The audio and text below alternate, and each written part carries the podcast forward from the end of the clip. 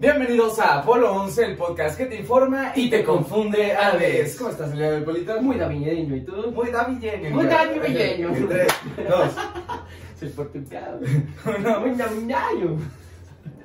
Bienvenidos a Apolo 11, el podcast que te informa y te confunde a la vez. ¿Cómo estás el día de hoy, Polito? Muy bien, ¿y tú, George? Excelentemente bien. Navidad. Mucho, mucha Navidad. Ho, ho, ho. Amigos, compañeros, Hoy es Navidad. hoy es Navidad literalmente. Literal, bueno, hoy es Nochebuena para nosotros. Este, cuando estamos grabando, esto no es noche todavía, pero ya es Nochebuena. Exactamente, es 24 de diciembre 2019 y pues Navidad, señores. Hoy vamos a hablar sobre la Navidad, sobre qué, ¿Qué es hoy en día, de no? dónde salió y, y en qué se transformó. Entonces, hablemos sobre eso. ¿Hablemos sobre eso? No, eso es súper... bueno, sí. Entonces, ¿comencemos? Comencemos. Y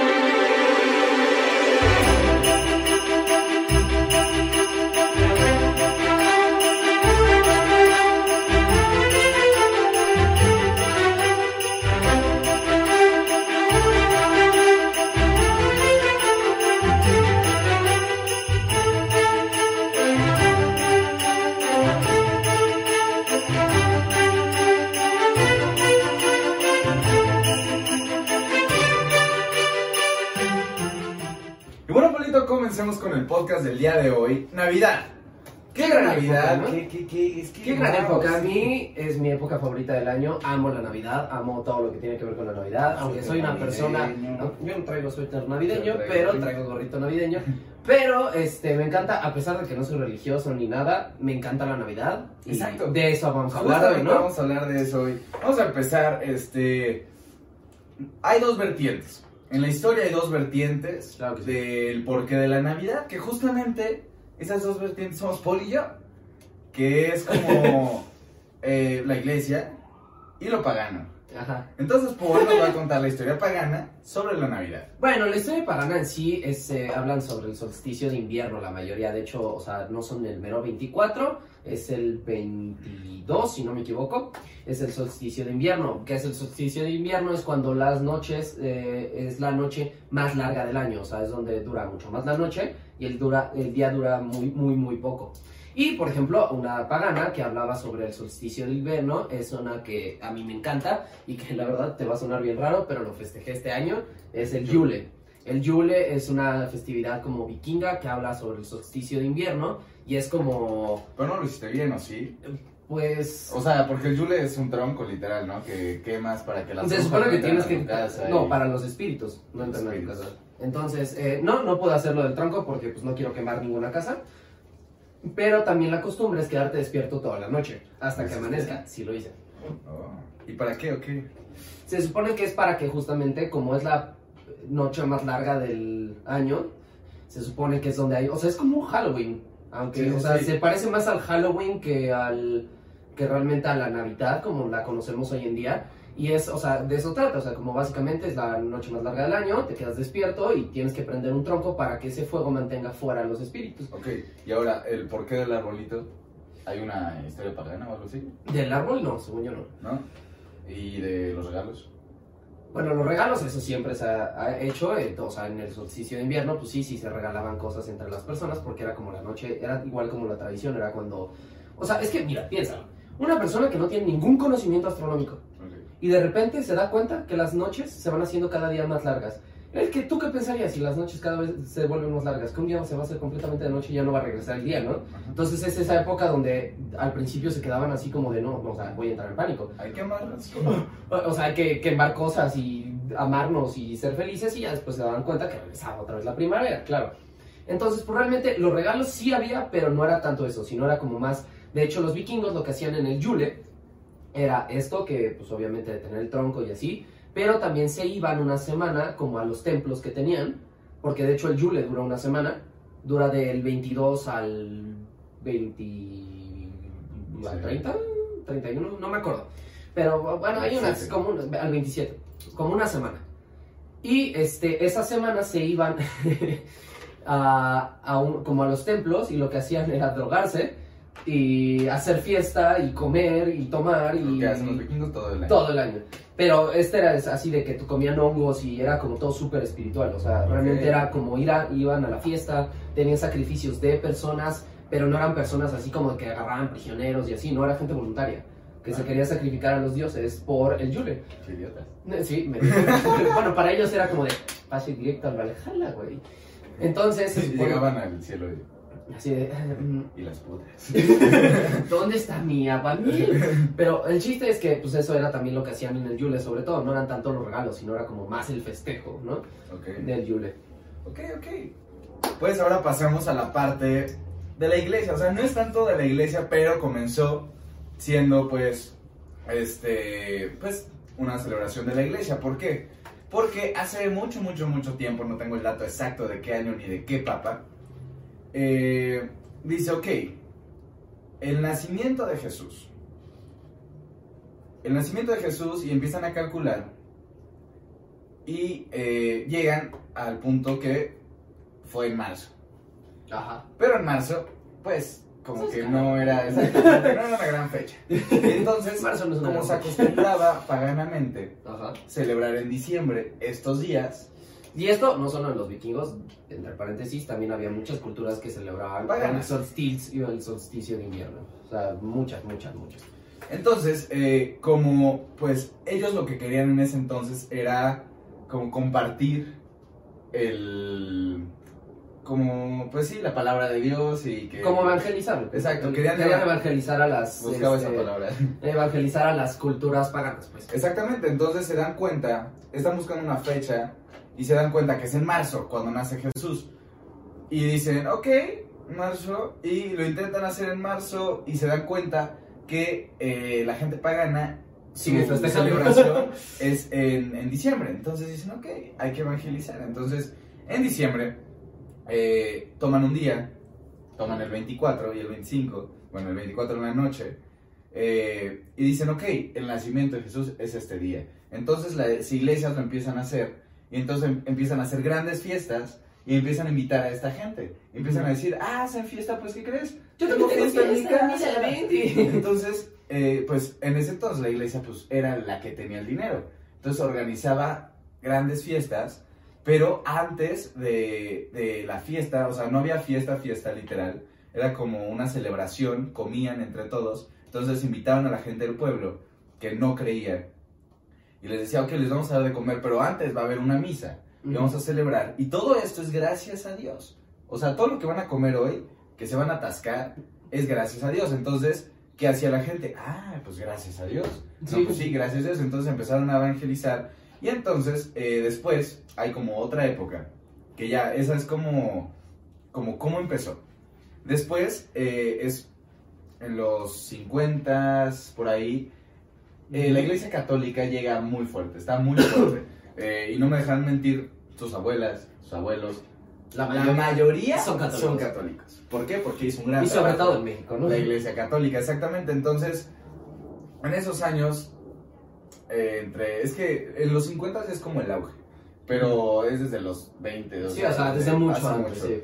Pero eh, en ese entonces empieza como a formalizarse ya más que no era en la iglesia, empieza a ser algo más familiar. Ajá, exacto. O sea, como que la gente lo empieza a adoptar más familiarmente que por su religión. O sea, maybe había personas que ya en los 50 no creían en Dios, pero seguían festejando la Navidad, ¿no? Exactamente, entonces en ese entonces pues comienzan a reunirse en familia, empiezan a cenar juntos, empiezan a este, tener una oración previo a la cena, empiezan Regalan a... cosas. Exacto. Y entonces eh, llegamos al momento actual. El momento actual cristiano es, pues, cenas con tu familia, das gracias a Dios, este, y haces una celebración, pero todo mentalizado hacia el punto de, eh, pues, es el cumpleaños de Jesús. Sí, pues. claro. Entonces celebras de esa manera. Pero ahora vamos a llegar a este punto ya más global, cuando se unen estas dos. Como en la nueva época del siglo XXI, sobre Exacto. todo con la tradición de la Navidad y así, pues realmente ahí es cuando todo cambia, ¿no? O sea, realmente se vuelve una cosa muy extraña, Ajá. que realmente es cuando la Navidad deja de ser algo no tan religioso y llega a ser más una tradición como cultural, o sea... Ah, se vuelve cultura, pues. Y entonces empiezan, pues ya, o sea, hoy en día no importa si crees o no en Dios. O sea, por ejemplo, Oye. yo, yo, es una cosa muy rara, yo no creo en, en el Dios cristiano, ni en el católico, ni en ninguno, que es básicamente lo mismo, pero no. Pero yo no creo en eso. Entonces, pero a la vez es mi época favorita, sobre todo porque para mí se ha convertido en una época, porque yo lo recuerdo cuando era pequeño, poner el árbol, que llegara Santa Claus, que llegaran los Reyes Magos, que este, la convivencia con mi familia, todos comíamos súper rico, tenía vacaciones, y no sé, como que todo el espíritu navideño a mí me llena muchísimo, ¿no?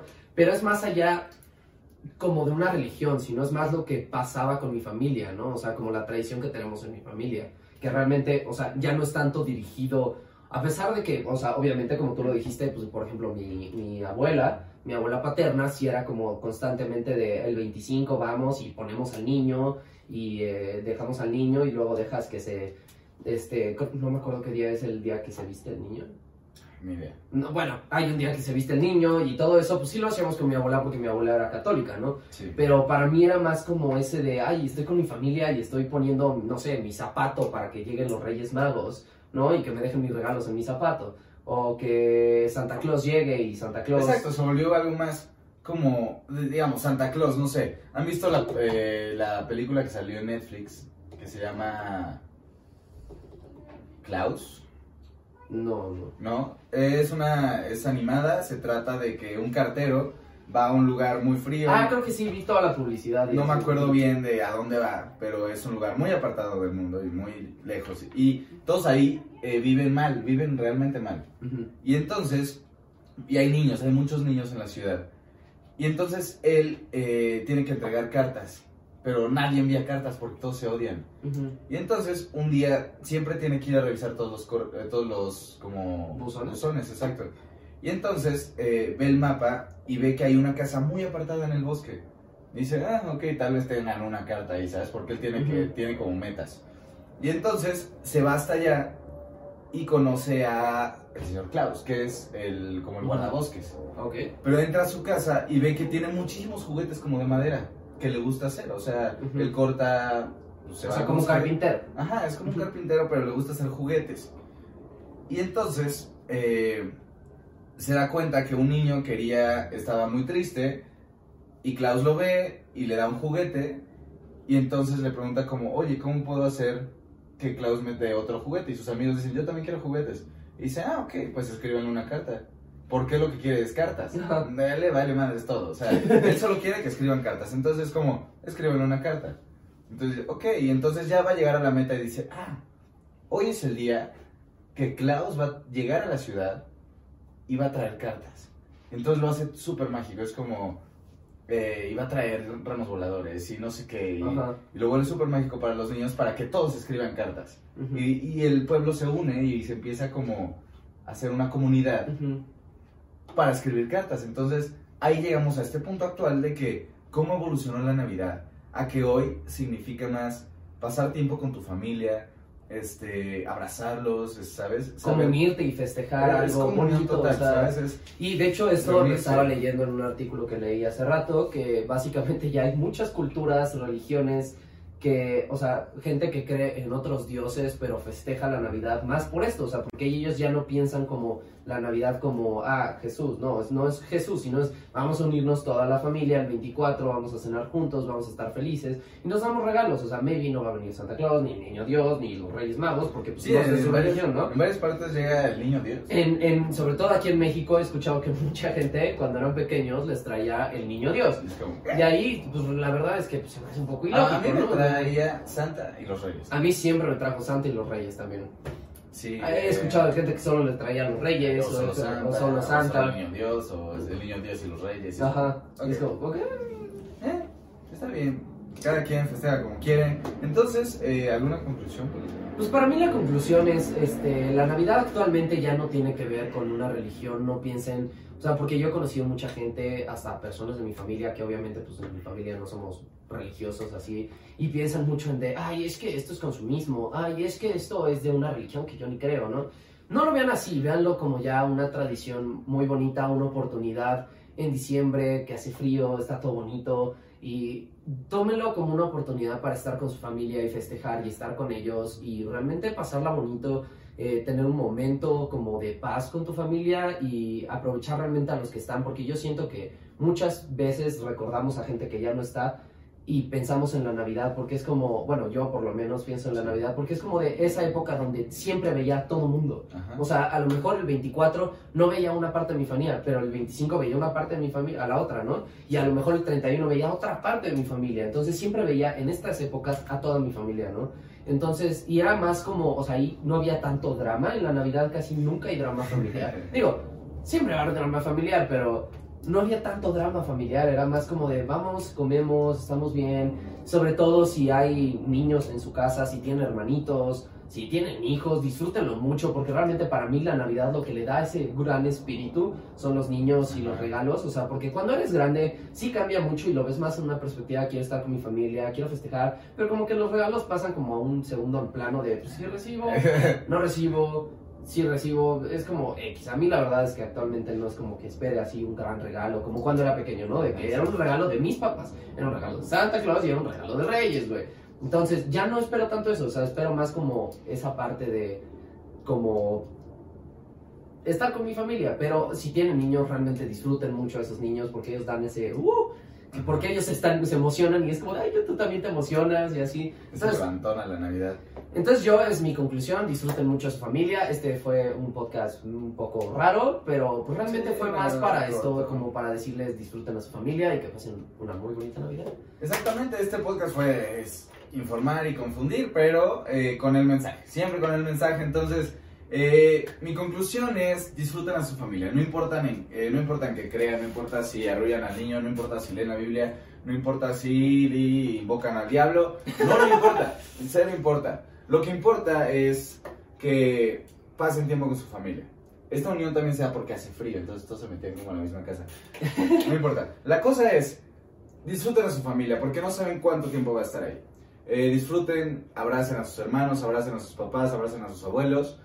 Disfruten mucho a su familia, coman muy rico. Es bueno, espero que hayan comido muy rico Sí. porque pues ya pasó, ¿sabes? Y Eso- también Año Nuevo, disfruten a su familia, festejen. Exacto, todo, todo este, pues desde inicios de diciembre es como algo más familiar y algo más como recordar todo lo que hicieron en el año.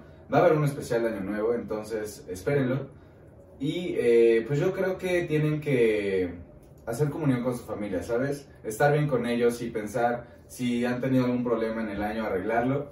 Sí, eso también, perdón que te interrumpa, algo que quería decir porque lo estabas mencionando es, si tienen algún, no sé, que tuvieron algún problema con un familiar o algo así, yo creo que esta es de las mejores épocas para decirle, oye, ven, vamos a hablar y te invito a comer a mi casa y festejemos juntos aunque estemos medio enojados, ¿no? Y también si ven a una persona que le puedan dar como también una bonita Navidad por cualquier cosa, o sea, si pueden, conocen a alguien que a lo mejor la va a pasar solo, invítenlo a su casa y realmente no solo es con la familia, sino con unirnos todos y este, pues, realmente festejar a lo mejor con alguien que no va a pasarla con nadie y decir así como, ah, yo voy a comer algo y me voy a dormir, pues invítenlo, si les cae bien, obviamente, este, invítenlo y festejen con él también, ¿no?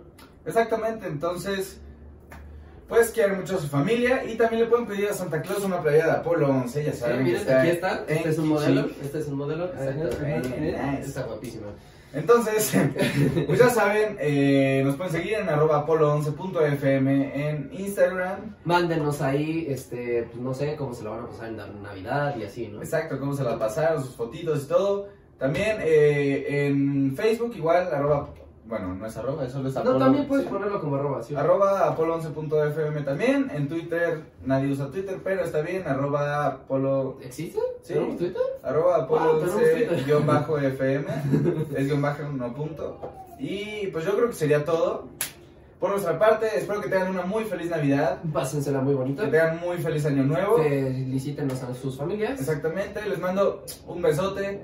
Los quiero mucho, muchas gracias por estar este año con nosotros. Muchas gracias por. Fue un gran año para Apolo 11, se los agradecemos a todos. Exacto, muchas, muchas gracias por todo su cariño, por todo su amor. Ya somos 114 suscriptores. Más los que tenemos en Spotify, entonces ya Exacto. somos bastantes, ¿no? Oye, pero oye, ¿cuándo, ¿cuándo pensaste Sí, en ¿no? un número real? ¿No? Nunca. Nunca. Gracias a todos los que Muchas nos ven y están ahí cada semana. Compártanlo para que seamos más cada vez. activen la campanita, suscríbanse, porque hay mucha gente que los ve y no se suscribe. Es- Suscríbanse, por favor. Sí, entonces, Y activa la campanita, también avisa. sí, Sí avisa. si les avisa, pues ya, para que nosotros les avisamos. ¿no? Ajá, exacto. Es como doble trabajo. Entonces, les mando un besote, feliz Navidad. Mi nombre es Jorge Roldán Mi nombre es Paul Lanoche. y esto es Apolo 11.